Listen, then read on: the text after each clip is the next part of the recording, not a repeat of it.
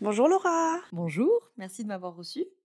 Bonjour Laura. Bienvenue dans La Voix du Dirigeant, Merci beaucoup, merci de m'avoir invité. l'émission de, de Créacilla qui révèle la résilience des entrepreneurs. Et, euh, et du coup, on va commencer tout de suite euh, en te posant la première question. C'est est-ce que tu peux te présenter et présenter ton activité Très bien. Alors, je m'appelle Laura Besson, je suis la fondatrice de Bien dans ta boîte. Chez Bien dans ta boîte, on accompagne des entrepreneurs sur des thématiques de bien-être avec deux branches principales, une branche d'accompagnement, voilà, d'accompagnement individuel sur des thématiques bien-être, et une branche de formation pour les professionnels de l'accompagnement qui veulent améliorer leur posture et, leur outillage de praticiens et de praticiennes. Donc, Bien dans ta boîte, c'est une activité qui a 4, ans, ouais, 4 ans. Et moi, je me déplace là-dedans, entre la posture de- d'entrepreneur, du coup, dont on va parler, et évidemment le travail euh, d'accompagnante, de praticienne, euh, en coaching holistique et en thérapie holistique. Est-ce que tu peux nous expliquer un peu ce que ce qu'est le- l'holistique? Ouais. Alors, l'holistique, c'est bon, ça vient de holisme, donc c'est c'est le tout. Donc l'idée, c'est quand euh, on fait une prise en charge holistique d'une problématique, c'est d'avoir la prise en charge la plus globale pos- possible de la problématique. Je prends un exemple très concret, ça évitera de faire un long blabla théorico-universitaire. Par exemple, le stress, parlera à tout le monde. Le stress, on peut le lire avec un angle très euh, physique, très biologique, le système hormonal qui change, le corps physique, les symptômes du corps physique quand il y a du stress. On peut le lire d'un point de vue, entre guillemets, mental, cognitif, donc euh, les croyances qui vont, les pensées qui vont entretenir cet état de stress. La lecture, bien sûr, émotionnelle, évidemment, sur le stress, toutes les émotions que ça génère et qui génèrent aussi le stress. Et un quatrième onglet, qu'on va dire spirituel. Alors, il faut l'entendre au sens large, c'est-à-dire dans le cadre du stress, par exemple, ça pourrait être est-ce que je suis aligné avec mes valeurs? Est-ce que vraiment, euh, par exemple, le travail que je fais, est-ce que je trouve qu'il a une utilité? Est-ce qu'il sert mes valeurs? Donc, on travaille souvent avec ce modèle PMES, physique, mental, émotionnel, spirituel. Et donc, l'idée, c'est d'avoir une lecture globale. Alors, le but et toute la difficulté et l'enjeu, c'est de ne pas faire une addition d'outils et de faire une addition des lectures, mais d'arriver à faire la lecture la plus globalistique possible de ce de ce qu'on reçoit en consultation pour euh, vraiment aussi venir évidemment s'interroger sur pourquoi le corps physique ou le corps psychique n'arrive plus à réguler la problématique et qu'on est arrivé à un état euh, dysfonctionnel, on va dire? Très bien. Bon, je pense que ça a été très clair. Euh, alors moi, il y a, il y a un terme que j'aimerais éclaircir, c'est euh, tu parles de consultation. C'est un terme enfin, que j'associe au domaine médical et pour moi, une consultation est unique. Est-ce que ça t'arrive de travailler en une séance unique avec euh, un, client ou est-ce que euh, comment comment comment se déroule ton approche? Ouais. Alors, euh, une séance unique, je le fais très rarement. Généralement, quand il y a des séances unitaires comme ça, c'est souvent des personnes qui viennent, on va dire, un peu ôter une épine du pied, on va dire ça comme ça. Et encore que bon, en une séance, tu fais pas, euh, tu fais quand même pas des miracles. En tout cas, moi, je, travaille en une heure, donc euh, suivant une heure, tu fais pas non plus des miracles, quoi. Et euh, ou alors, c'est des personnes qui, voilà, des fois, ça matche pas avec un, avec moi, avec le praticien, donc ils vont aller voir ailleurs, ou bon, bref. Moi, mes accompagnements, c'est, on s'appelle déjà, on s'appelle. J'ai pas de réservation, comme ça sans connaître les gens.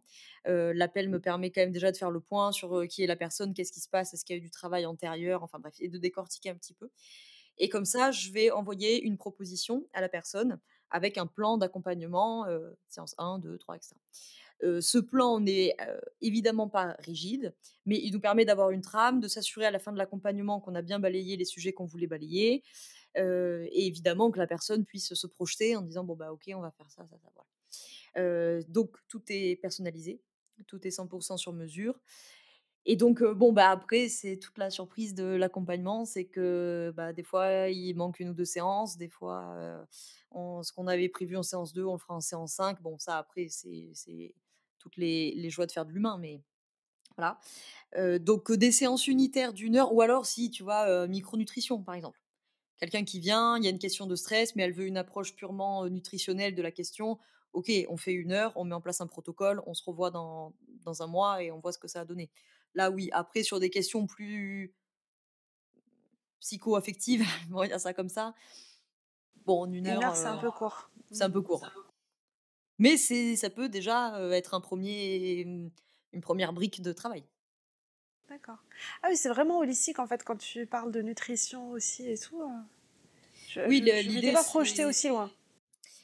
Ouais, ouais, l'idée c'est dans la mesure du possible, en tout cas. Après, on peut pas, on peut pas tout faire, hein, mais euh, c'est de pouvoir les, les accompagner avec un prisme globalistique et se dire, bah, thématique de stress par exemple, bah, on pourra faire tout le travail que tu veux. C'est-à-dire qu'à un moment donné, si au niveau de l'alimentation c'est catastrophique, si le corps physique n'a pas les ressources pour se, pour se mobiliser, bon bah oui, faire du psycho-affectif c'est mieux que rien, mais c'est limité. Ok. très bien. Peut-être qu'on peut rentrer. On va rentrer effectivement dans le vif du sujet. Euh, qui est la première question finalement euh, autour de, de, la résilience.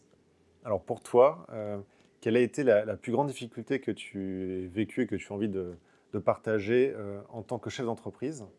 Et, et, si possible, comment tu as réussi à, la surmonter? Ouais. Alors, je crois que des difficultés, on en a tous plein, mais pour moi, le, le, plus gros challenge, c'est ce que ça m'a demandé en termes de régulation émotionnelle. Alors vous allez voir, mes réponses sont un peu biaisées par, par ma formation pro, hein, mais bon, de, régulation émotionnelle parce que ça, ça, demande quand même, dans les moments où il y a des difficultés financières, où il y a moins de clients, où il y a, euh, pas, contrôle d'URSAF ou j'en sais rien, ça te demande quand même une, du sang-froid, de garder son calme. Et donc ça, ça fait partie des difficultés qui, me sont toujours représentées, parce que de toute façon, dans la vie d'un entrepreneur, ça t'est constamment représenté, ce genre de situation-là. Mais voilà, d'arriver à garder ton calme, à trouver une régulation émotionnelle et à trouver cet équilibre entre l'émotionnel pour pas rentrer dans un évitement, dans une lutte et faire monter de la tension et du stress, et à la fois avoir quand même ce côté un peu pratico-pratique qui dit bon, ok, concrètement, on en est où? C'est quoi le problème C'est quoi les solutions combien de temps on se laisse pour tester les solutions et qu'est-ce qu'on décide si les solutions ne fonctionnent pas en fait. donc comment j'ai gagné là-dessus Bon bah déjà c'est mon travail, mais des fois le cordonnier est plus mal chaussé, n'est-ce pas? Donc il y a évidemment tous les outils que, que beaucoup connaissent, hein, yoga, méditation, tout ça. Mais je crois quand même que le plus gros de cette acquisition-là, elle est plutôt intérieure, tu vois? Je crois que bah, c'est de la résilience, hein, fondamentalement, c'est le but même de votre podcast. Hein, c'est que il y a aussi une forme, tu sais, de, confiance et de lâcher prise de de toute façon, tu vois, je fais une parenthèse. C'est un truc en podcast qu'on m'a souvent demandé de et si bien dans ta boîte coulait, Et en fait, à chaque fois, je faisais une réponse qui, qui, qui des fois mettait un peu mal à l'aise mes interlocuteurs parce que je disais, mais en fait, de toute façon, ça coulera. Parce que c'est la vie. Donc, de toute façon, soit ça va couler, soit je vais le vendre, soit je vais l'arrêter. Mais de toute façon, c'est condamné à mourir. Comme je suis désolée, mais comme tout ce qui est vivant, quoi. Alors, des fois, on me regardait un peu, genre, «Oh, c'est un peu morbide ce que tu dis. Mais moi, je crois que c'est aussi une capacité de détachement qui doit être proportionnée. Hein, parce que si tu es trop détaché, bon, bah, à quoi bon aller travailler, j'ai envie de te dire, mais à quoi bon monter ta boîte? Mais je crois que j'en ai fait aussi un détachement de j'adore mon entreprise, j'y passe évidemment beaucoup de temps et beaucoup d'énergie, comme beaucoup d'entrepreneurs, mais ça reste une entreprise, elle finira par mourir et c'est pas moi surtout. Parce que la confusion entrepreneur-entreprise aussi, elle est souvent présente et elle est souvent coûteuse. quoi. Donc, ouais, je crois qu'il y a une notion de détachement. Quoi. En fait, tu, tu as d'une certaine façon accepté ou, ou tu pars du principe que ce qui est le pire pour certains entrepreneurs, bah, c'est normal bah, c'est normal et en fait, je crois que ça arrivera. Donc, si tu veux, c'est une lutte qui est perdue d'avance, quoi, de, se dire, si tu te mets à claquer des dents à chaque fois qu'il n'y a pas de clients, bah, on va mettre en place des solutions parce qu'on va pas rester là à végéter, à se dire qu'on va attendre que les, planètes s'alignent pour qu'il y ait des clients. Donc, ok, il y a un problème, on va mettre en place des solutions. Maintenant, si une fois que j'ai mobilisé toutes mes ressources, ça ne fonctionne pas, eh ben, il faudra l'accepter. Et peut-être qu'il faudra juste se faire une raison que voilà, c'est un chapitre qui se termine et qu'il faut passer à autre chose. Quoi. Ce qu'on a l'habitude de dire, c'est qu'un entrepreneur qui, bah, qui a un petit peu d'expérience en tant qu'entrepreneur et qui a réussi à amener son entreprise à, un certain niveau, l'entreprise derrière, qu'elle coule ou pas, ce qu'il a réussi à construire, il est capable de le reproduire beaucoup plus rapidement sur un autre projet. Et que finalement, voilà, c'est pas l'entrepreneur en tant que tel n'est pas connecté intégralement à, sa marque, à son entreprise. Bah, l'expérience entrepreneuriale, ça permet de développer un certain nombre de compétences, euh, d'élargir sa zone de, confort, de, euh, enfin, et, on, crée un réseau de fous en fait depuis qu'on est entrepreneur. Du coup, euh. ouais. De toute façon, je crois c'est dans le Wall Street, non, qui dit ça et qui lui dit si tu as été capable de générer un euro, tu seras capable de le faire un million de fois plus, quelque chose comme ça, tu vois. bon, un peu de bullshit à, l'américaine, mais, mais, mais quelque part, derrière ça, je suis assez d'accord avec l'idée, au sens de si tu as été capable de le faire une fois, il n'y a pas de raison que tu sois pas capable de le refaire. Au contraire, parce que depuis, tu as appris plein de choses, en fait. Donc, mais par contre, cette notion de, de, du détachement, bon, c'est une notion qui est un peu difficile des fois dans la société occidentale parce qu'on ne grandit pas dans une société qui favorise ça du tout, du tout, du tout.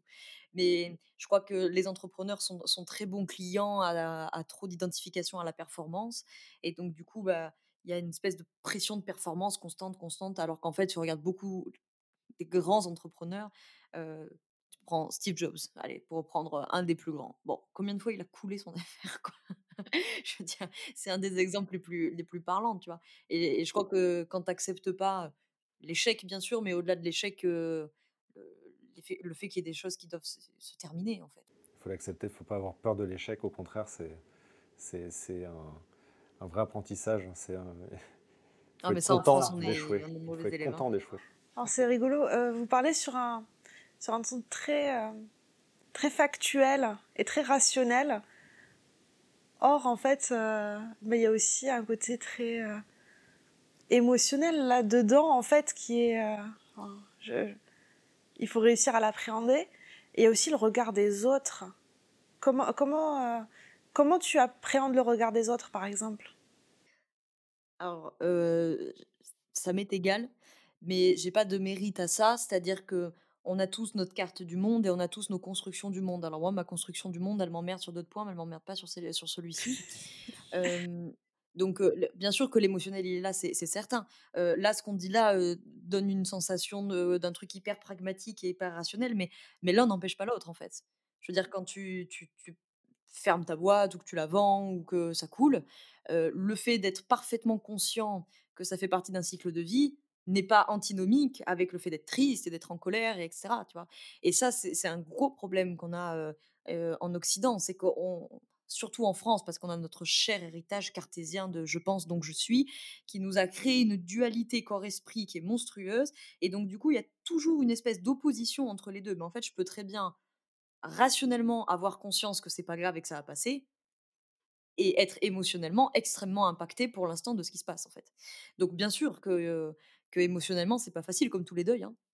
De toute façon, si tu perds ton grand-père de 98 ans, tu es parfaitement capable rationnellement de te dire que c'est la vie. Ça n'empêche pas d'être triste.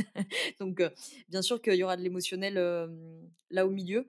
Le regard des autres, je crois que ça dépend beaucoup de, nos cartes du monde, au sens la manière qu'on a de, de, voir le monde, de voir les relations. Je pense que c'est des sujets à bosser pour chacun selon ce qu'on y projette. Généralement, le regard de l'autre, c'est, pas tant le regard de l'autre hein, derrière ça qui est, qui est, qui est embêtant. C'est que ça peut être une peur du jugement, ça peut être une peur du conflit, ça peut être une peur de ne pas être aimé, ça peut être une peur d'être abandonné, ça peut se tramer plein de choses là derrière. Donc là, j'inviterais plutôt à, à travailler sur soi ou à être accompagné dans ce travail pour venir voir qu'est-ce qui fondamentalement est important là derrière. Et si quand tu perds ta boîte, ce qui te préoccupe, c'est le regard de l'autre, alors peut-être que c'est pas tant de perdre la boîte qui est, qui est coûteux, peut-être plus que, je dis n'importe quoi, que la boîte était une source de reconnaissance. Hein, par exemple, chez les entrepreneurs, ça arrive souvent, hein, que ça va devenir la, la, source de reconnaissance extérieure. Et donc, si j'ai plus ça, bah, qu'est-ce que je vais montrer aux gens quoi? Oui, tout à fait. Ok. Du coup, moi, je reviens sur ta difficulté. Hein, donc, tu, tu expliquais, je vais le dire avec mes mots, qui sont traités un peu moins techniques d'un point de vue de ta spécialité. En gros, tu expliques que euh, tes émotions euh, liées à des événements euh, de la société ont été difficiles pour toi de, dans, leur gestion. J'ai l'impression que tu parles surtout des émotions qu'on considère tous comme négatives, entre guillemets, donc la peur, la, colère. Peut-être même la tristesse. Peut-être même un peu de tristesse, mais j'espère pas. en tout cas, la peur et la colère surtout, je pense, j'imagine, lorsqu'il y a un contrôle. La joie, est-ce que c'est quelque chose aussi qu'il faut qu'il faut aussi euh, gérer euh, ou, ça au contraire on peut le, ne pas le gérer parce que c'est au contraire euh, c'est pratique dans... c'est une bonne émotion ça. Et les bonnes et les mauvaises en fait toutes les émotions sont utiles au sens où les émotions ont plein de fonctions mais que la fonction principale d'une émotion c'est le message donc ça vient du latin mouvement. Donc ça se met en mouvement, faire passer un message. Donc nos émotions négatives, donc effectivement la grande catégorie de la peur, la grande catégorie de la colère et la grande catégorie de la tristesse, c'est des émotions qui ont pour fonction de te dire il y a un problème à résoudre, concentre-toi là-dessus et occupe-toi de ça. Nos émotions dites positives, la joie notamment t'en parler, la fonction c'est de dire il y a une opportunité, il faut que tu la regardes. Donc je crois que comme toutes les émotions, même si les positives, entre guillemets, sont plus faciles à vivre parce qu'elles sont souvent plus agréables. bon, là, c'est la déformation du yoga, mais moi, je crois que tant que tu es esclave de tes émotions, si tu acceptes de te faire tirer au top du top par la joie, il faut que tu acceptes de te faire tirer au fin fond des confins de la déprime quand tu vas pas bien. Donc, je, je crois qu'il y a une régulation de l'émotion qui est importante. Et quand je dis régulation, je dis pas inhibition et donc je ressens plus rien et voilà, c'est évidemment pas du tout ça, dans la vie quand même un peu naze quoi. Mais juste de, cette notion d'acceptation de se laisser traverser.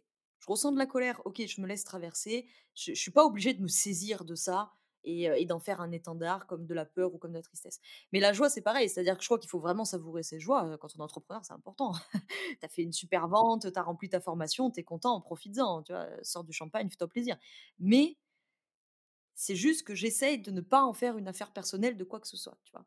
Et donc, du coup, quand il y a, par exemple, des accompagnés, etc., qui vont me remercier, je l'accepte, parce qu'il faut savoir accepter un peu quand tu es thérapeute, quand même. Mais je veux pas en faire une affaire personnelle, parce que le travail, c'est eux qui l'ont fait. Donc, ça me met en joie, mais je veux pas que ça m'euphorise, en fait, tu vois. Et pareil avec ma boîte, je suis contente, je sais fêter les réussites, mais je veux pas que ça m'euphorise, parce que c'est extérieur à moi. Donc, si je me retrouve dépendante du, de l'extérieur pour être super heureuse, euh, c'est cuit d'avance, quoi, à mon avis. Très bien, merci pour, euh, pour la précision. euh, bah, du coup, est-ce que tu peux nous parler maintenant d'une décision difficile que, ou complexe que tu as eu à prendre en tant qu'entrepreneur? Ouais, euh, bah, je, l'ai eu il n'y a pas longtemps, donc c'est facile d'en parler parce que c'est récent la décision difficile, ça a été un moment, il y a quelques mois, où, tu sais, quand tu, montes ta boîte, tu as ton idée, tu as ta vision, tu, poses tes tripes sur la table et tu lances ta boîte. Quoi. Et généralement, les, les, j'en sais rien, deux, trois ans, ça dépend qui suivent, tu fais beaucoup d'itérations sur le marché. Quoi. Tu, sais, tu tentes des trucs, ça marche pas, tu changes, ça marche, tu gardes. Et en fait, moi, ce que j'ai fait, comme beaucoup, je crois, mais bon, en l'occurrence, c'est mon cas, c'est que du coup, à force d'itération, je me suis un petit peu décalée de ce que j'avais en tête à la base. Tu vois. Et puis il y a un moment où je me suis un peu réveillée en mode mais c'était pas tout à fait ça le, la ligne de départ, tu vois? Donc du coup, bah il y a eu un moment où je me suis dit bah ça alors dis donc, je suis décalée de ma ligne de départ. Est-ce que c'est un problème ou pas? Ouais, En tout cas, ça pose problème d'un point de vue marketing, tout du moins. Mais peut-être que ça ne me pose pas de problème à moi. Donc il y a eu tout ce, ce, process très très mental. Hein. Tout, ça est un exercice extrêmement mentalisé. Mais bon, et, de, avec des consultants marketing, etc., pour se dire, bon, ok, il y a, y a un décalage, il y a quelque chose qui est désaligné. Donc j'ai essayé de me dire que plutôt que de voir ce désalignement comme un truc terrible et fatidique, c'était une opportunité de te rendre compte. Le désalignement, c'est aussi l'opportunité de dire «Ah, il y a un truc qui va pas, je suis plus exactement là où j'ai envie d'être, il faut que je rectifie le tir. Mais une fois qu'on a fait toute cette superbe analyse intellectuelle, là, ben là, il y a des options. C'est-à-dire, est-ce qu'on reste comme ça? Mais du coup, tu acceptes de travailler pas tout à fait aligné avec ce que tu es devenu aujourd'hui. Est-ce qu'on repositionne? Mais à repositionner, c'est quand même du taf. Peut-être il faut changer le nom de la marque, peut-être il faut changer les tarifs, peut-être il faut. Bon, bref, tu, vous connaissez la chanson, quoi. Troisième option, mon consultant, il me dit bah, on casse tout. On casse tout, on ferme et on recommence, quoi. Ouais. Et, là, je me suis dit Ah, la vérité, je suis pas sûre d'avoir le courage en fait de, de tout refaire aujourd'hui. Et donc là, ça a été des décisions compliquées, quoi, parce que là, euh, bon, bah, tu fais un peu des paris sur l'avenir, donc il faut mettre en place des solutions. Euh, bon, moi, je suis assez tempérée de, de, de tempérament, qu'elle peut dire, mais de, de caractère, donc du coup, je, je fais souvent la voie du milieu des bouddhistes, hein, tu vois. Donc je me suis dit bon, on va pas se voiler la face et on va pas tout casser. Donc on va mettre en place des solutions. On va se laisser petite année, nous mener à juin 2023, là, tu vois, ça fait 10 mois, quoi. Si à juin 2023, ça fonctionne pas, là, il faudra prendre une décision plus radicale. Mais avant de prendre une décision radicale, je tente des, choses. Mais, mais ça, c'est pas facile, hein, je trouve, ces moments de, désalignement dans l'entreprise parce que, parce que ça vient de chercher toi, en fait, sur, d'un coup, tu as une réactualisation de toutes ces réflexions que tu as fait au lancement de la boîte, la vision que tu as pour ton business, la vision que tu as pour toi en tant qu'entrepreneur, c'est quoi mes valeurs, blablabla, toutes ces questions qu'on a au début qui sont hyper importantes. Et où des fois, tu te dis, bon, allez, c'est fait, il y a basta, tu vois. Et en fait, non, ça se réactualise au bout de, de quelques mois ou, ou, quelques années. Et, ouais, là, quand il m'a dit, bah, sinon, on casse tout, on recommence, ah, je me suis dit, c'est un pari risqué cette affaire-là. Et continuer est aussi un pari risqué. Donc en fait, dans les deux cas, tu risques de perdre du temps ou tu risques de perdre de l'argent. C'est toi qui vois. Après, il faut savoir mesurer le risque. Il y a des risques qui sont plus, plus risqués que d'autres.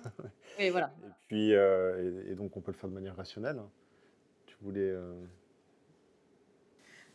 Euh, J'étais juste euh, en train de me dire qu'un désalignement, c'est pas toujours que pour nous, c'est aussi pour la clientèle cible dans le sens où elle ne comprend pas forcément, euh, elle comprend plus forcément où ça va et où on l'emmène et euh, si on lui parle vraiment ou pas. Et, euh. Ouais, ouais c'est pour ça qu'au début, ce désalignement, je me suis dit, est-ce que c'est un problème pour moi? Ouais, je sais pas. Ouais, bah si, oui, en fait, si, c'est un problème pour moi parce qu'en fait, c'est un problème pour eux.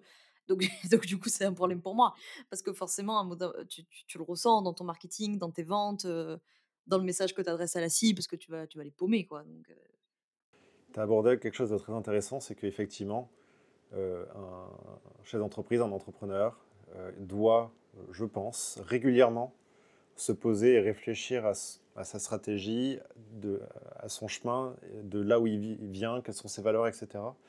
Parce que c'est vrai qu'on a tendance, une fois que c'est fait, à se dire c'est bon,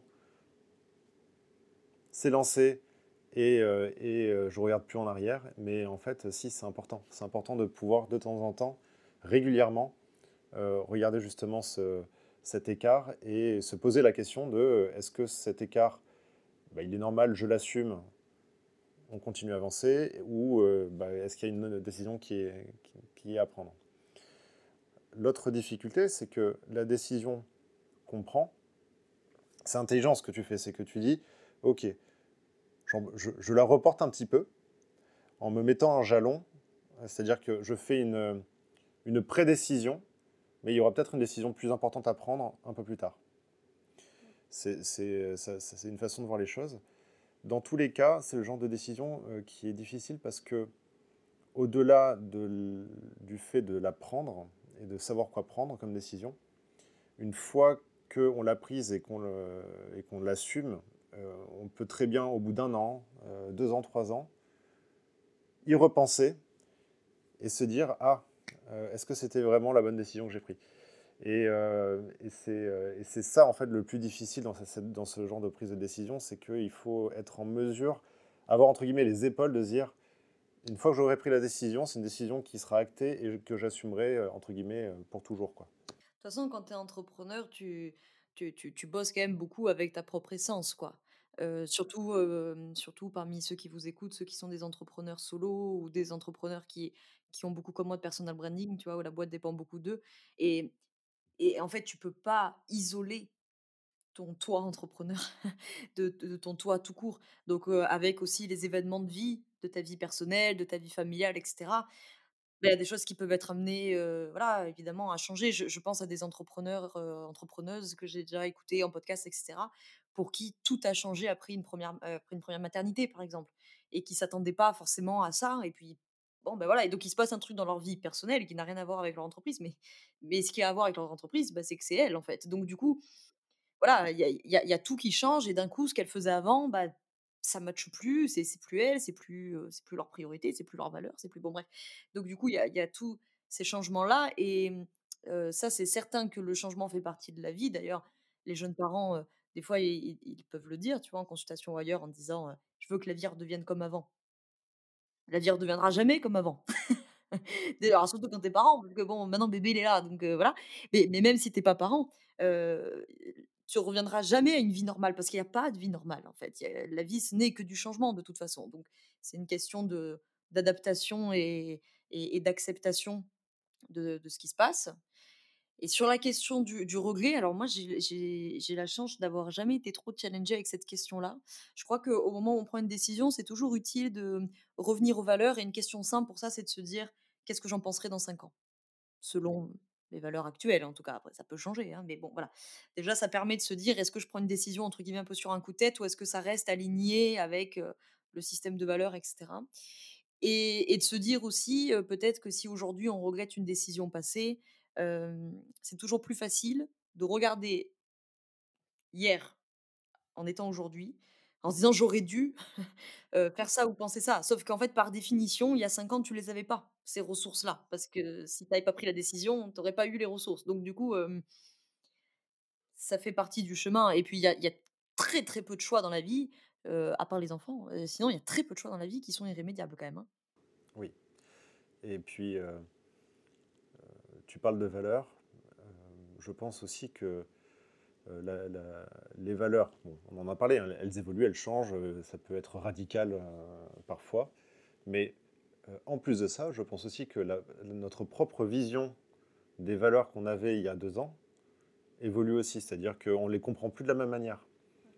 Et donc ça rajoute une autre complexité à, ça, c'est-à-dire que parfois on peut même penser être encore aligné avec ce qu'on était il y a deux ans, alors qu'en réalité, euh, si on se, parlait à soi-même il y a deux ans, on ne serait pas du tout.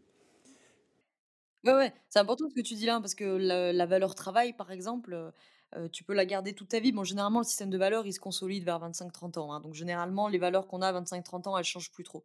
Ça peut arriver, notamment grand événement de vie extérieure qui peut vraiment bousculer le système de valeurs, mais sinon, la plupart du temps, ça bouge pas trop. Par contre, effectivement, tu peux, entre guillemets, sur ta valeur travail, l'avoir vu de ce point de vue-là, et puis l'avoir de ce point de vue-là. Et, il y a cinq ans, avoir une valeur travail qui soit peut-être très méritocratique. Et puis cinq ans plus tard, tu auras toujours une valeur travail, mais qui sera peut-être plus de, croissance et de développement personnel, par exemple. Mais tu as toujours la, valeur du travail, effectivement. Quoi. Mais bon, ça, c'est ce que vous disiez. Hein, c'est la vie est faite que de changements. Et puis, ça serait quand même vachement triste de plus évoluer du tout personnellement pour pas que l'entreprise bouge. Et de toute façon, ton entreprise, elle est dans un marché aujourd'hui qui bouge à une vitesse phénoménal. Donc il faut bouger aussi, hein, parce que sinon, euh, l'immobilité, c'est pas, pas la mode hein, dans notre génération. Non, non, c'est clair. Et puis euh, voilà, encore moins pour les entrepreneurs. il, faut, il faut le changement, il faut le savoir l'accueillir et, on n'a pas le choix en fait. Hein. Est-ce que tu as d'autres anecdotes à nous, euh, à nous raconter en termes de décision ou en termes de difficultés que tu aimerais partager pour des, entrepreneurs qui se lancent? Sûrement plein, sûrement plein. contrôle d'URSSAF. le, le, meilleur moment de ta vie d'entrepreneur. ça, c'était, difficile, hein, émotionnellement, c'est, coûteux, hein, ce genre de, moment. Bon, moi, j'ai de la chance, j'ai la chance de venir d'une famille d'entrepreneurs, donc des contrôles d'URSSAF et des contrôles du fisc que j'en avais déjà vu, mais bon, quand c'est pas à toi qui est contrôlé, c'est différent, quoi ça, ça a, été, ça a été un sacré truc. le Covid n'a pas été professionnellement trop, trop coûteux. Bon, c'était coûteux comme tout le monde parce que c'était surréaliste, quoi, cette affaire. Mais, mais professionnellement, ça a été. Qu'est-ce qui a été coûteux Ouais, non, mais j'en aurais eu plein. Mais tu vois, c'est marrant, ce qu'on disait avant, c'est fou, parce qu'en fait, quand tu les vis, t'as l'impression que tu vis un truc de ouf, et en fait, quatre ans après, quand on te les demande, t'es même pas capable d'en ressortir un, tu vois? Donc finalement, Je, me dis, tu sais, quand tu, quand tu le vis, je sais plus où j'ai entendu ça la dernière fois. Une règle de 5-5, là. Si ça n'aura plus d'importance dans 5 ans, n'y accorde pas plus de 5 minutes. Et je devrais m'en ah, rappeler plus souvent, tu vois. C'est pas mal. Parce que, parce que comme quoi, tu vois, je te dis, ma plus grande difficulté, c'était la régulation émotionnelle. Donc, c'est que c'est QFD. Il y a dû y avoir plein de moments. Et en fait, maintenant, quand j'y repense, je les retrouve pas. Mais parce qu'en fait, je pense que j'ai pas eu de gros, de grosses merdes mais des petites difficultés, contrariétés que tout entrepreneur connaît, des moments de, baisse d'activité, des moments si je repense à un truc, des moments de, trop d'activité où je me suis sentie complètement dépassée en mode je vais pas arriver à, répondre à tout le monde et j'avais trop de d'attentes donc il y a des gens qui râlaient parce qu'il y avait trop de délais d'attente enfin bref voilà. Donc c'est un, truc fou quoi genre où tous les entrepreneurs veulent se retrouver dans cette situation là puis en fait quand il y est tu te dis mais en fait c'est vraiment pas mieux que, que de l'autre côté alors t'as pas ton stress financier certes mais, mais tu as plein d'autres stress finalement qui se génèrent. Donc ça rejoint cette question de, régulation hein, de façon de en fait c'est c'est des cycles, quoi. Et je crois que quand tu t'acceptes aussi cette notion de cycle, tu, gagnes aussi un petit peu en apaisement. C'est-à-dire que je crois qu'on est un peu dans une folie, parce que nos entreprises sont quand même politiques au sens littéral, de à la vie de la, cité, quoi. Et donc, dans une société donnée, en l'occurrence française pour mon cas, et donc dans une espèce de folie occidentale qui ne veut que croître tout le temps. Et les entrepreneurs sont souvent bons clients de ça, où ils font tout le temps, tout le temps, tout le temps en fonctionnement maximal, productif, efficace, rentable. Et des fois, j'entends des entrepreneurs, et ils ont sûrement raison d'un point de vue économique, hein, qui disent que tu dois être en croissance tous les ans pour compenser l'inflation. Ils ont sûrement raison d'un point de vue économique, moi je suis pas économiste, j'y connais rien.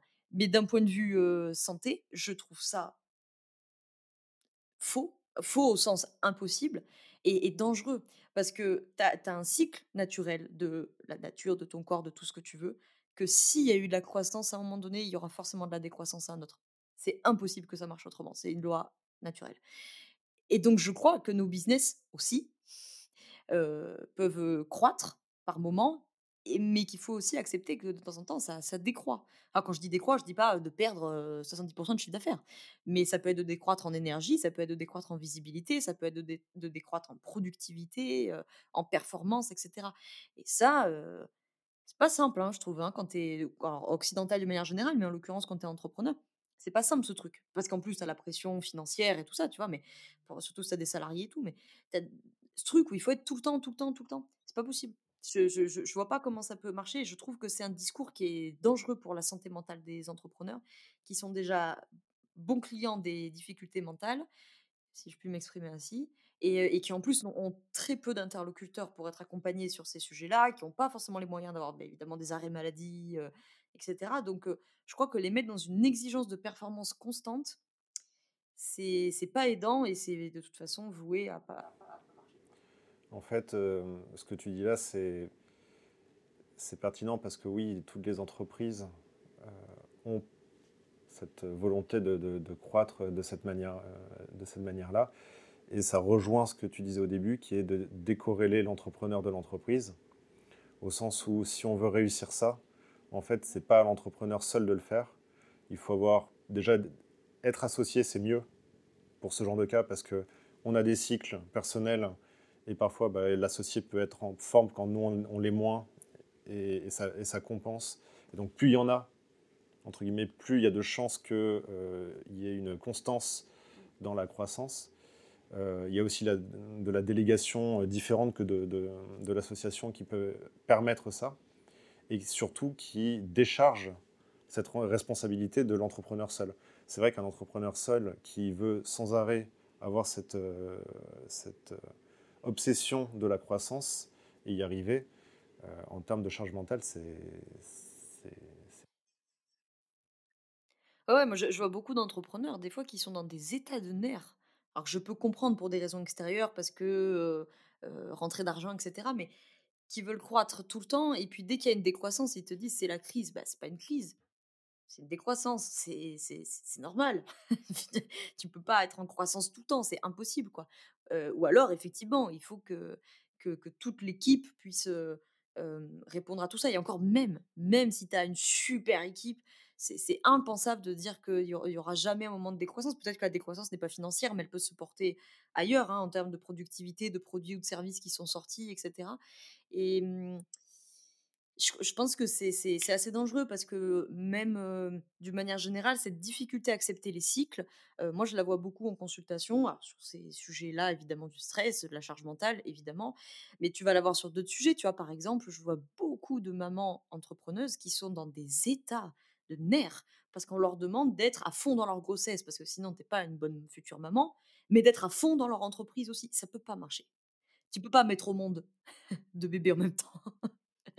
façon de parler, parce que tu peux mettre des jumeaux au monde. Mais tu vois ce que je veux dire Tu peux pas être sur de tous les combats en même temps.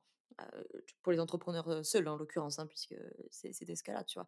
Et, qu'il y a cette difficulté aussi à accepter que, ouais, bah, peut-être que là, par exemple, elle va se consacrer pendant un an, un an et demi, deux ans, trois ans, j'en sais rien moi, à sa maternité. Et, et elles, souvent, elles vont le payer financièrement, et puis elles vont le payer de culpabilité, quoi. C'est ça. Pareil, hein, c'est une question de choix. On a rencontré, moi, j'ai rencontré une personne, une entrepreneur qui a fait le choix inverse, qui a dit, qui s'est dit, bah, c'est le papa qui va, qui va prendre la responsabilité de l'enfant dans les premières années, parce que l'entreprise, elle est dans une phase où je dois m'y investir à 100% et je ne pourrais pas le faire. Mais d'un point de vue regard sociétal, c'est clair que c'est très difficile. Ouais, alors de toute façon, la, question de la maternité, bon, c'est un autre sujet, mais de toute façon, là, les, les, les, les papas aussi, hein, mais beaucoup les mamans, sont, payent beaucoup hein, en termes de culpabilité, hein, parce que si tu es au boulot, tu payes de pas être à la maison. Si tu es à la maison, tu payes de pas être au boulot. si tu prends du temps dans ta grossesse, tu payes d'être un peu une petite nature. Si tu, enfin bon bref, de toute façon, donc la, pression sociale sur la maternité, elle est, elle est terrible. Mais en tout cas, respect à cette, cette femme-là qui a, qui a, fait ce choix-là, enfin à ce couple-là plutôt, parce que c'est un choix à deux évidemment, mais et, de l'assumer. Et, là, bon, très bien, je veux dire, s'ils sont d'accord tous les deux, bon, bah là, personne n'a rien à dire sur la question. Hein. Mais oui, sociétalement, j'imagine que ça ne doit pas être simple à, assumer des fois, ouais. Euh, moi, je voudrais revenir sur cette notion de croissance, en fait. Euh, en, tant qu'entrepreneur, en fait, on, refuse, on refuse de laisser passer des opportunités, on refuse de laisser passer euh, des occasions de croître. On se dit si on fait un peu plus, si on donne un peu plus de nous, etc. Et, enfin, on, pourrait arriver beaucoup mieux, beaucoup plus vite, beaucoup plus haut, etc ce que beaucoup oublient, euh, c'est que euh, bah, des fois, il faut prendre le temps. Prendre le temps de se structurer pour monter plus lentement, mais plus sûrement. Euh, parfois, en fait, quand on a bien automatisé, bien délégué, etc., bah, ton entreprise elle peut continuer à tourner pendant les mois que tu vas prendre de congé maternité ou où tu vas consacrer peut-être une demi-heure ou une heure par jour juste pour piloter les choses. Pareil, en temps de crise ou euh, choses comme ça, il y a, des actions que si tu as pris avant, ça permet de structurer. Euh, on a interviewé une entrepreneur, en fait, euh, c'était quand il y a deux ou trois semaines. C'est pas encore sorti, mais ça va sortir un petit peu avant ton interview. qui nous racontait qu'à un moment, au bout de quatre ans, bah, elle s'est rendue compte qu'elle était le goulot d'étranglement de son entreprise. Elle bossait nuit et jour, elle, euh, faisait, mais ses factures, elle les faisait à la main avec un petit carnet. Euh, elle pointait ses clients, ses, rendez-vous, etc. sur des petits carnets. Elle faisait tout de tête. Au bout d'un moment, bah, c'était juste pas possible. Elle avait de plus en plus de commandes, son entreprise grossissait, euh, plus de chiffre d'affaires, etc. Mais à un moment, bah, si tu prends pas le temps, enfin, tu, je, parle à tout entrepreneur qui pourrait écouter, si tu prends pas le temps de croître plus doucement en structurant bien, bah, en fait, euh, tu cours vers justement cette courbe de décroissance euh, qui sera obligatoire. C'est vrai, on, aime bien utiliser, rajouter le mot euh, saine. En gros, on dit bah, le but, c'est pas de faire de la croissance pour de la croissance, la croissance juste avec, à suivre les chiffres, grosso modo. par contre, essayer d'avoir une croissance saine qui, peut-être avec une vue systémique, alors, c'est peut-être l'équivalent d'holistique de, pour l'entreprise. Mais en gros, euh, une, vision qui, en fait, la croissance, c'est pas que dans les chiffres. C'est aussi, euh, c'est aussi dans l'apprentissage, c'est aussi dans les données qu'on récolte pour l'entreprise. C'est en fait la valeur. pour ça, il faut accepter de refuser un moment un client. Il faut accepter de prendre le temps. La valeur, elle n'est pas que dans le résultat, elle est aussi dans, dans les humains qu'il y a, dans, dans les apprentissages qu'on a. Et en fait, tout ça, c'est de la croissance. Et c'est de la croissance saine. Voilà. Mmh. Moi, je les amène souvent euh, à se questionner euh, euh, sur la question des valeurs. Il y, a un, super exercice, mon exercice préféré, qui est l'exercice des 85 ans. C'est très connu en psy positive. On te demande de te projeter le sort de tes 85 ans, ton anniversaire, machin, puis tu fais ton petit discours. Tu vois. Cet exercice, il est, très, mmh, très puissant parce que, soyons clairs, il y a une confrontation à la finitude quand je me projette à 85 ans. Et donc tout de suite, le système de valeur, il est un peu différent. Parce que si je te le demande en te projetant dans 10 ans, c'est pas tout à fait la même chose. Parce que d'un coup, quand je vais me projeter à la fin de ma vie, il y a une connotation un peu de bilan de qu'est-ce qui aura vraiment compté. Et depuis 4 ans que j'accompagne des entrepreneurs, j'en ai très très très rarement eu qui m'ont dit à 85 ans ce qui aura compté pour moi, c'est mon entreprise. Il y en a plein qui m'ont dit que le boulot aura pu être important, que leur entreprise aura compté, mais fondamentalement, c'est pas l'entreprise. C'est avoir accompagné des gens, c'est avoir formé des élèves, c'est, bon, bref, selon les, les, les, sujets de chacun. Mais j'en ai très rarement eu qui m'ont dit, moi, ce qui aura compté à la fin, c'est d'avoir fait beaucoup de chiffres, quoi. Il y en a pour qui c'est le cas et j'ai envie de dire grand bien leur face, du moment qu'ils sont clairs avec eux-mêmes. Mais pour beaucoup, c'est pas le cas et des fois, on se fourvoie dans ce truc, et tu te laisses, tu sais, un peu embarquer, dans cette machinerie-là. Mais et je pense que des fois, ça fait du bien, en fait, de te rappeler un peu que, en fait, si je me projette à la fin, c'est peut-être pas ça qui aura le plus compté. Alors ça veut pas dire qu'aujourd'hui, j'ai pas des exigences matérielles, financières, de développement personnel, de croissance personnelle, des salariés à, nourrir, des enfants, voilà, bon, ok. Mais la dernière fois, je, je, pense le dernier téléphone à acheter. Ouais, voilà, tu vois, ce genre de truc qui, te paraît absolument indispensable et essentiel pour faire des super photos sur Instagram. Alors. Mais il y, a, y a quelques mois, bon, je vais chez mon acupuncteur, bref, on s'en fout. Et en, finissant la séance, il me dit Tu sais que ta, ta plus grande richesse, c'est ton temps. Et sur le coup, j'avoue, je l'ai un peu pris en mode oui, oui, je sais, je sais, tu vas me faire un skate. Et, il m'a vraiment réinterpellé. Il m'a dit non, mais vraiment, cogite à ce que je te raconte là. Ta plus grande richesse, c'est ton temps. Parce que c'est le seul truc que tu dépenses, que tu le veuilles ou non, et que, qui est un coût irrécupérable, quoi. Tu pourras pas le, récupérer. Et, et ça, depuis, ça m'a vraiment fait cogiter. Moi, je suis vite pressée dans la vie, tu vois. moi, j'ai un petit driver qui me dit dépêche-toi. il faut que je fasse les choses vite. Voilà. Merci maman. Bon. et, donc depuis, des fois, je, m'interpelle, exemple en voiture, tu sais. Je suis là, genre putain, il peut pas avancer, lui devant. Et, et là, tu sais, je, je, me reclaque un peu la gueule et je me dis, mais pourquoi tu veux qu'il avance? En vrai, que tu arrives à 11h ou 11h05 à ton rendez-vous, qu'est-ce que tu t'en fous, quoi, tu vois? Tout ça pour. Ouais, voilà. Tout ça pour revenir à mon histoire des 85 ans, à cette histoire de croissance, c'est oui, votre entreprise c'est important, vos rentrées d'argent c'est important, votre opinion de vous-même, votre croissance personnelle, tout ça, bien sûr, tout ça c'est important, mais des fois, comme on l'a dit au début, ça vaut le coup de faire des, petites pauses dans son parcours entrepreneurial là et de dézoomer, de prendre un peu de perspective sur les valeurs, la vision, tout ça là, et de se dire ok, qu'est-ce qui, qu'est-ce qui comptera vraiment à la fin? Est-ce que vraiment ce problème que je traverse en tant qu'entrepreneur aujourd'hui, est-ce que c'est vraiment si problématique que ça? Est-ce que c'est vraiment si grave que ça? Est-ce que si j'ai fait 50 000 euros de chiffre d'affaires au lieu de 70 000, oh, j'ai pas rempli l'objectif, mais c'est une catastrophe? Est-ce que vraiment, vraiment, est-ce que c'est vraiment si grave que ça? Est-ce que dans 5 ans tu y penseras encore? Sinon, n'y pense pas plus de 5 minutes. et, c'est un peu la même chose avec le temps, quoi. C'est que toute la journée, finalement, on, génère comme ça des frustrations et des colères pour économiser 2 minutes, 2 minutes, 2 minutes, ou pour gagner 10 euros, 1000 euros. Est-ce que vraiment, à la fin, ça aura fait une différence colossale? Je suis pas sûre. Alors, on va basculer sur euh, la, question sur la résilience et je vais utiliser euh, en transition quelque chose que tu as dit euh, un petit peu avant.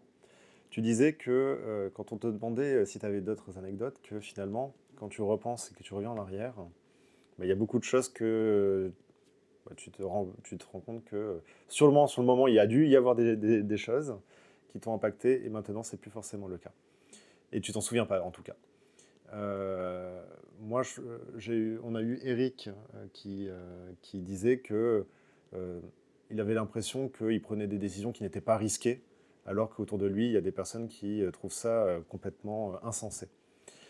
Tout ça, je pense que ça fait partie de la définition de la résilience, je pense, qui est soit la capacité du cerveau à oublier quand ça fait mal, parce qu'en en fait, il vaut mieux, sinon on ne serait pas bien, mais il y a aussi cette notion de, en fait, ça nous, ça nous apprend énormément de choses.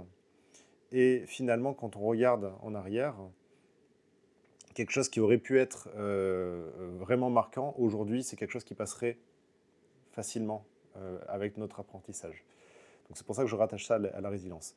Donc je te pose la question, quel est le secret de ta résilience? Je ne sais pas si c'est secret. Moi, je pense que j'ai déjà, tu vois, on disait, j'ai du mal à me rappeler ce qui m'a coûté. Il y, a, une part de, personnalité là-dedans. plutôt optimiste de, tempérament.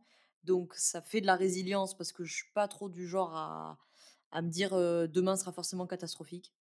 je me dis, je trouverai bien des solutions.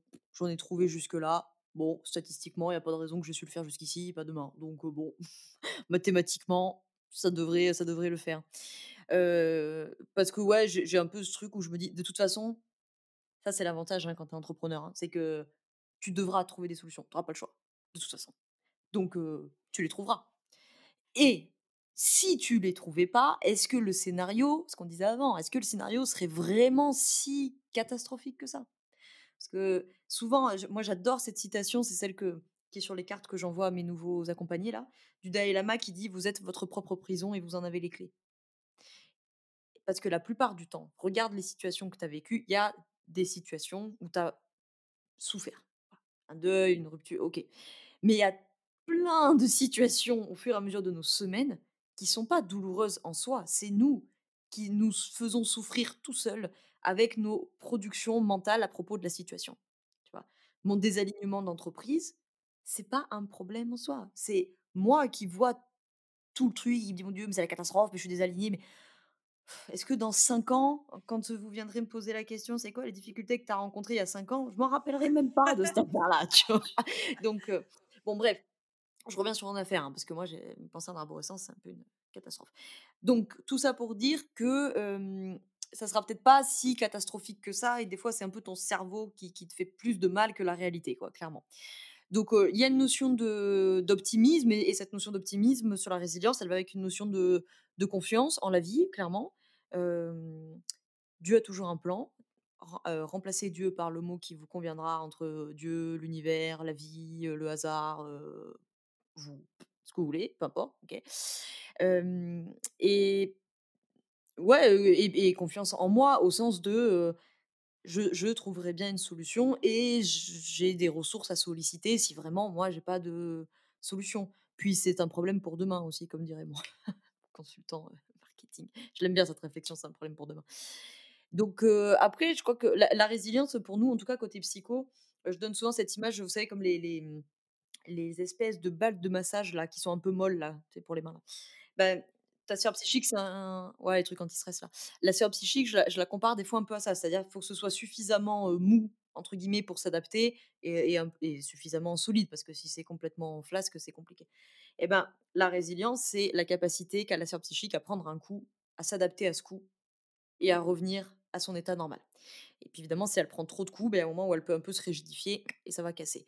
Donc c'est cette idée de comment je m'adapte, c'est ce qu'on parlait du changement tout à l'heure, hein, comment je m'adapte à l'événement de vie qui arrive et comment je vais être capable de mobiliser mes ressources, mes forces, mes qualités, mes pour revenir à mon fonctionnement optimal et pas maximal. Quand je rentre en fonctionnement maximal, c'est foutu d'avance pour la résilience. Et ça, bah, tu vois, je viens de me trouver une dernière réponse. Je pense que ma résilience, je l'ai beaucoup de ça avec yoga, psy machin, c'est fonctionnement optimal. C'est-à-dire, il y a des moments où c'est la galère dans ta vie parce que tu as plein de trucs qui te tombent en même temps, parce que tu as des galères en pro, en perso, parce que l'Ukraine, Poutine, je sais pas quoi. Donc, tu peux pas demander à ton cerveau et à ton corps d'être à 100% quand il en consacre déjà 90% à ce qui se passe à la maison. Ça peut pas marcher. Donc, j'accepte que des fois, bah, il n'y a que 10% pour l'entreprise. Bon, et ben, c'est comme ça. On va tirer le parti de ces 10% et on peut pas être sur tous les fronts en même temps. Quoi. Merci pour, pour ces réponses. Euh, Moi, je l'aime bien. J'aime bien. J'aime bien surtout la fin. J'aime bien l'image en fait de se protéger de certains coups à certains moments. Dire, ok, là, ce moment, je vais faire du yoga et puis je prends pas les coups. Ouais, l'image de la balle qui se rigidifie après les coups. Ouais, voilà, d'essayer de, de, pas rentrer dans trop de rigidification. C'est-à-dire, je sais pas, moi, c'est demain, tu vis un truc. Bon, je, je, allez, je vais pas prendre un exemple pourri parce qu'à chaque fois, on va chercher des deuils, des ruptures, des trucs catastrophiques. Même, tu prends un truc positif. Demain, tu te maries. Je veux que vous aviez des alliances, donc vous savez ce que c'est. Tu te maries, prend beaucoup de temps à organiser, etc. Tu peux pas organiser ton mariage entre guillemets à 100% et être à 100% dans ta boîte et être à 100% avec ton bébé et être à 100% avec ton mari et être à 100% à la maison c'est pas possible c'est pas possible donc du coup Je vais et alors n'en parlons pas quand on traverse, un divorce, un deuil, une maladie. Bon là, et encore plus. Mais même sur un événement heureux, c'est-à-dire que, bah, il y a d'autres choses qui doivent prendre la place des fois. Je peux pas être en fonctionnement maximal, c'est pas possible. Et puis il y a l'énergie aussi personnelle, parfois. Tout simplement, on est fatigué et on peut pas être à 100% et c'est normal. Il faut l'accepter. Faut... C'est vrai, il y a encore cette notion de culpabilisation de ne pas être à fond dans son entreprise. Mais non, en fait, il faut, arrêter avec ça. Euh, euh, si aujourd'hui, bah, j'ai que 10% alloué d'énergie à mon entreprise, et ben je l'accepte et, c'est très bien. Et c'est effectivement une capacité de résilience qui est intéressante. Moi, j'aime bien leur dire des fois, euh, c'est pas euh, tu iras te reposer quand tu auras travaillé. Tu iras travailler quand tu te seras reposé. Et dans le, le cabinet de ma psy, il y a un truc formidable. Je l'ai fait imprimer sur des marque-pages. J'adore cette phrase. Elle a écrit Aujourd'hui, je n'ai rien fait, mais quelque chose s'est fait en moi. C'est joli. Rien de plus à dire. Et ouais, et justement, j'allais revenir là-dessus, c'est que tu parlais tout à l'heure des solutions, des solutions, des solutions. Euh, et, euh, et, parfois, il n'y a pas de solution. Euh, aussi, parfois. C'est quand tu dors que le lendemain, tu trouves la solution. parfois, ça ne sert à rien en fait, de chercher une solution parce qu'il suffit de ne rien faire pour que les choses se déverrouillent d'elles-mêmes. Mm. parce que bah, parce qu'on n'est pas seul au monde. Bah, tu sais, tu, tu me demandais tout à l'heure une anecdote sur les difficultés, du coup, ça me fait penser à un truc, tu vois. Une difficulté que j'ai pu vivre par moment, c'est Sonia qui m'accompagne sur la partie stratégie, business, marketing, machin. Et des fois, et des fois encore aujourd'hui, alors on s'entend très bien, on travaille ensemble depuis trois ans et tout, mais des fois, il y a eu des, des couacs. C'est pas de la communication, c'est d'alignement, tout simplement parce que elle, elle vient, c'est pour ça qu'elle est là, avec son logiciel stratégique. Problème, solution, plan d'action, deadline. Et elle a raison, elle est dans son yang, dans la structure, tu vois. Mais, et, des fois, ça, ça, peut heurter avec moi, parce que des fois, moi, j'ai qu'une réponse très intuitive à lui donner, c'est non, c'est pas maintenant. c'est pas répondre, c'est pas maintenant. Alors, c'est bien, parce que du coup, à nous deux, euh, on, trouve le compromis. Voilà, il faut trouver le compromis entre tout ça. Mais, mais je comprends très bien ça, et je crois que c'est très juste, tu vois, sur mon histoire de désalignement, euh, bon, bah, du coup, on casse tout. Non, je pense que là, pour moi, tu vois, ben, c'est ce que tu disais. C'est là, je crois qu'il n'y a rien à faire de plus, parce qu'il faut toujours qu'on fasse plus, plus, plus, plus. Je crois qu'il n'y a rien à faire de plus que ce qu'on a déjà fait. Je sens que c'est pas le moment et que j'ai pas tous les éléments pour décider. Donc, on va attendre. Mais ça, c'est pas facile. Hein. Déjà, parce qu'encore une fois, sociétalement, c'est pas notre culture. Et puis, peut-être qu'il y a un truc humain, j'en sais rien, mais c'est pas, pas inné, hein, quand même, ce truc de Enfin, pour moi, chez moi, c'est pas inné. C'est une décision. C'est une décision aussi, hein, parce que choisir de ne rien faire, c'est un choix. Et, euh, voilà, ça fait partie, en tout cas, du panel des choix. C'est pas évident. Ouais, ouais, parce qu'on on est quand même dans un truc qui valorise vachement l'action, surtout les entrepreneurs. Hein. Et donc, du coup, euh, tu as tout à fait raison hein, de, le, de, le, préciser. L'inaction, c'est aussi un choix. Et, et, des fois, tu as du mal à te l'autoriser, parce que tu dis, il faut que je fasse quelque chose. Bah non, des fois, il n'y a rien à faire, en fait. Hein. Il paraît d'ailleurs que c'est quand on ne fait rien qu'on a les meilleures idées.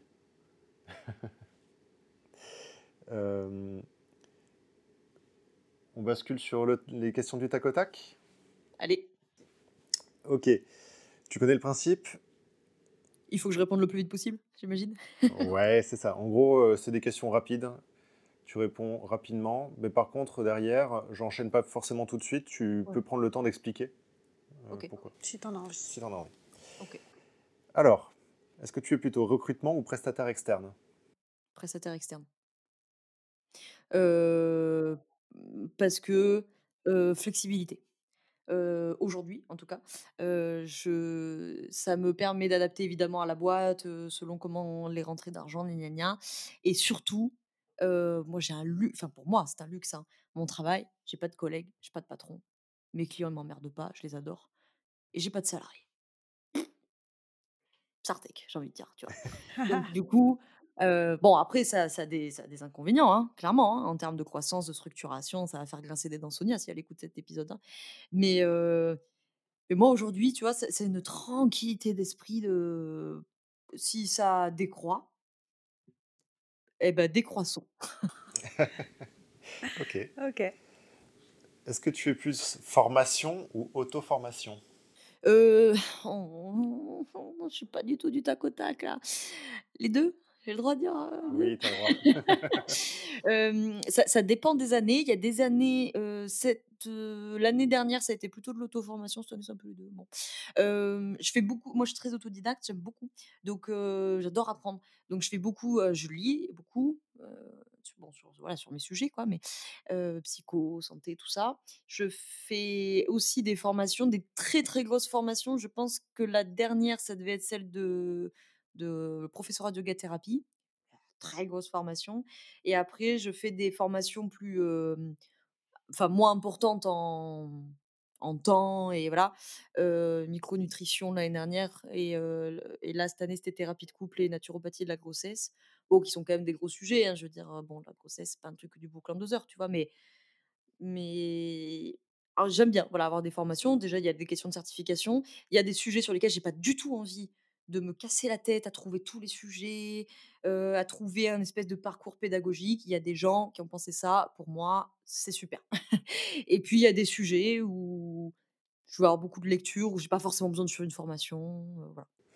J'entends surtout en, en plus des formations orientées euh, techniques par rapport à ton métier. C'est ça. hein, ouais, ouais. Un... Est-ce que tu aimes les réseaux d'entrepreneurs déjà? Et ensuite, si tu aimes bien, est-ce que tu es plutôt réseau d'entrepreneurs euh, à la cool ou est-ce que euh, réseau, réseau d'entrepreneurs structuré, pardon? Heu, à la cool. Alors réseau d'entrepreneurs, oui, j'en fais beaucoup, beaucoup, beaucoup moins depuis que je vis, heu, perdue dans ma forêt. Mais, les années où j'ai été à Lyon, j'en ai fait beaucoup, des soirées entrep enfin des soirées des réseaux d'entrepreneurs. J'aimais beaucoup ça. À Lyon, j'ai fréquenté plein d'écosystèmes qui étaient à la cool et c'est justement ce que j'aimais, c'est que l'ambiance était détente. Moi, j'aimais pas du tout les clubs d'entrepreneurs, fallait débarquer en costard cravate et tout, c'était pas mon truc. Et en plus, heu, bon, voilà, vous avez compris ma vision du truc. Alors, je passe toujours pour la thérapeute hippie, baba cool, dromoise, heu, chez père, heu, genre: «Mais non les gars, faisons de la décroissance», tu vois?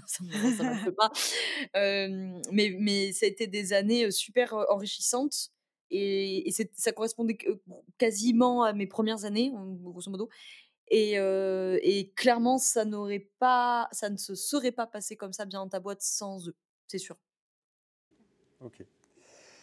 Euh, le téléphone et les emails, est-ce que c'est un ami ou un ennemi?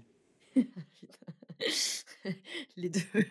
Heu, amis parce que la vérité, c'est que c'est sûrement le truc avec lequel je passe plus de temps dans ma vie. C'est triste de dire ça, c'est d'une vérité, heu, débectoire, quoi. Donc et et ennemi parce que c'est le truc avec lequel je passe le plus de temps, quoi, en hein. Les mails, ça va encore, je pense, j'arrive pas trop mal à gérer. Téléphone, c'est une catastrophe, hein. Je pense comme beaucoup, je je suis je suis accro à Instagram, c'est infernal, hein. C'est-à-dire que des fois, je l'ouvre pour rien. Tu sais, j'arrive sur l'appli, je suis là: «Pourquoi j'ai déverrouillé?» Je sais pas. Terrible, infernal. Très bonne réponse, je pense. Euh, est-ce que tu as une journée type ou, tu es plutôt chaos organisé? Alors je vais pas te dire les 2, tu vas me tuer. Heu, allez, journée type. Heu, pas de consulte le lundi matin et le vendredi après-midi. Le lundi matin, je suis pas encore disponible psychiquement pour les problèmes des gens. Vendredi après-midi, je je décroît. Et donc après, une journée type, ça va être formation le lundi, enfin, moi je forme mes élèves le lundi. Mardi, mercredi, jeudi, c'est consulte de 10:00 à 16:00, quelque chose comme ça. Et le reste du temps, c'est tout le travail, heu, production de contenu, podcast, heu, comptabilité, gna, gna. Heu, le vendredi matin, souvent, il y a des consultes. Le vendredi après-midi, sauf consulte exceptionnelle, décalage horaire ou quoi, sinon c'est, travail de fond ou c'est pas de travail. Ok. Et du coup, euh, vu que tu as cette structure, est-ce que tu as aussi une structure, euh, euh, routine. euh, une type routine en fait euh, Heu, alors moi, je suis pas routine du tout. Je pense que ça peut être très bien pour plein de gens, mais comme moi, je vais allez, je vais mettre un peu de jargon. Comme j'ai déjà une structure psychique un peu obsessionnelle, beaucoup d'entrepreneurs sont obsessionnels quand même, hein. Souvent dans la structure, j'en ai vu passer une bonne grosse majorité de d'obsessionnels. Quand je dis obsessionnel, c'est je fais une parenthèse, hein, c'est au sens psychique, hein, c'est-à-dire pas d'avoir des obsessions. Mais la structure obsessionnelle, c'est des structures assez rigides, assez carrées, et cetera. Donc comme moi, hein, produit fac de médecine, hein, donc comme j'ai déjà une terrible capacité à rigide, j'ai pas trop besoin de me rajouter des rou des routines et de la rigidité, moi, au contraire, il faut que je me force à tranquille, quoi, tu vois. Donc, euh, j'ai- pas de routine prévue, pas du tout. hein. Je fais ça toute la journée, d'avoir des horaires et tout, ça me gonfle. Après, il y a un peu une routine, on va dire, par, euh, par défaut, enfin, par euh, habitude, quoi, tu vois. Donc, me lever, complément alimentaire, truc, pipi du chien, petit-déj, yoga, des fois, sinon c'est le soir, et puis boulot. Très bien. Est-ce que tu es lecture, vidéo ou podcast? Lecture. Euh, vidéo, euh, des fois. Euh, podcast, peu, étonnamment. hein. Mais parce que. Parce qu'en fait, soit je vais écouter les podcasts des copains, et du coup, à la fin de la journée de boulot, j'ai pas envie qu'on parle d'entrepreneuriat. Soit c'est des podcasts qui m'intéressent sur des sujets de santé, de psycho, etc. Mais à la, à la fin de la journée de travail, pas envie de parler de santé et psycho. Donc, du coup, podcast, peu. vidéo, un petit peu. Et lecture, beaucoup. Mais alors, par contre, je, je- je ne lis quasiment que des bouquins pro, au sens euh, santé et psycho. quoi. D'accord. Des fois, petite folie, attention, euh, bouquin de politique. Voilà. Est-ce que tu es sport ou art? Sport. Yoga, cheval, tennis, euh, promener le chien, qui est un sport. Et, et- éduquer le chien, c'est un sport. Art, ouais. Piano, oui, piano. quand même. Un petit peu. Est-ce que ton entourage, tes, amis, hein, euh, a changé depuis que tu es entrepreneur? Ouais. Oui. Euh, à part le, le socle très proche de la fac de psycho, euh, sinon, euh, les réseaux d'entrepreneurs dont on parlait tout à l'heure, en fait, une grosse majorité du, du- des, des amis proches sont entrepreneurs. Ouais. Ce, qui, ce qui, des fois, a posé problème, hein, parce qu'il y a eu quelques années à Lyon où euh, l'entrepreneuriat, c'était un bout de camp. hein. C'était vraiment, on mangeait, on vivait, on dormait, on pissait entrepreneuriat matin, midi et soir. hein. Et comme on était tous entrepreneurs, on parlait que de ça. quoi. Là, depuis que je suis arrivée en campagne, c'est plus le cas. Maintenant, euh, comme j'ai un, un compagnon qui est salarié, en l'occurrence, il a plein d'amis salariés. euh, alors, des fois, c'est agaçant parce que des fois, on se comprend pas trop. Et en même temps, des fois, ça fait du bien. Oui. Ouais, ça change. C'est rafraîchissant. Ouais, ouais, ouais. on va Pas... Tu sais, t'arrives dans une soirée, personne t'a parlé d'URSAF, de TVA. C'est ça. Ok. Bon, bah, merci pour toutes ces, ces réponses. Euh, dernière petite question, c'est est-ce, quel est le conseil que tu donnerais à un entrepreneur qui se lance? Alors, de prendre soin d'eux. Prendre soin d'eux et de leur bien-être et de travailler sur eux parce que si eux vont pas bien, il n'y a rien qui ira bien à côté. Ok. Bah, Merci beaucoup. Est-ce que, Merci tu, Laura. Est-ce que tu peux nous dire où est-ce qu'on peut te retrouver sur, euh, sur les réseaux, etc. Ouais, euh, alors c'est facile, c'est bien dans ta boîte partout, c'est-à-dire bien dans ta boîte.fr pour le site, bien dans ta boîte sur Instagram, euh, et puis le podcast, évidemment, bien dans ta boîte sur toutes les plateformes d'écoute de podcast. Super. Merci Facile à retenir. Laura. Oui, facile. merci beaucoup à vous, merci de m'avoir reçu. Et euh, bah, au revoir. À bientôt. À bientôt.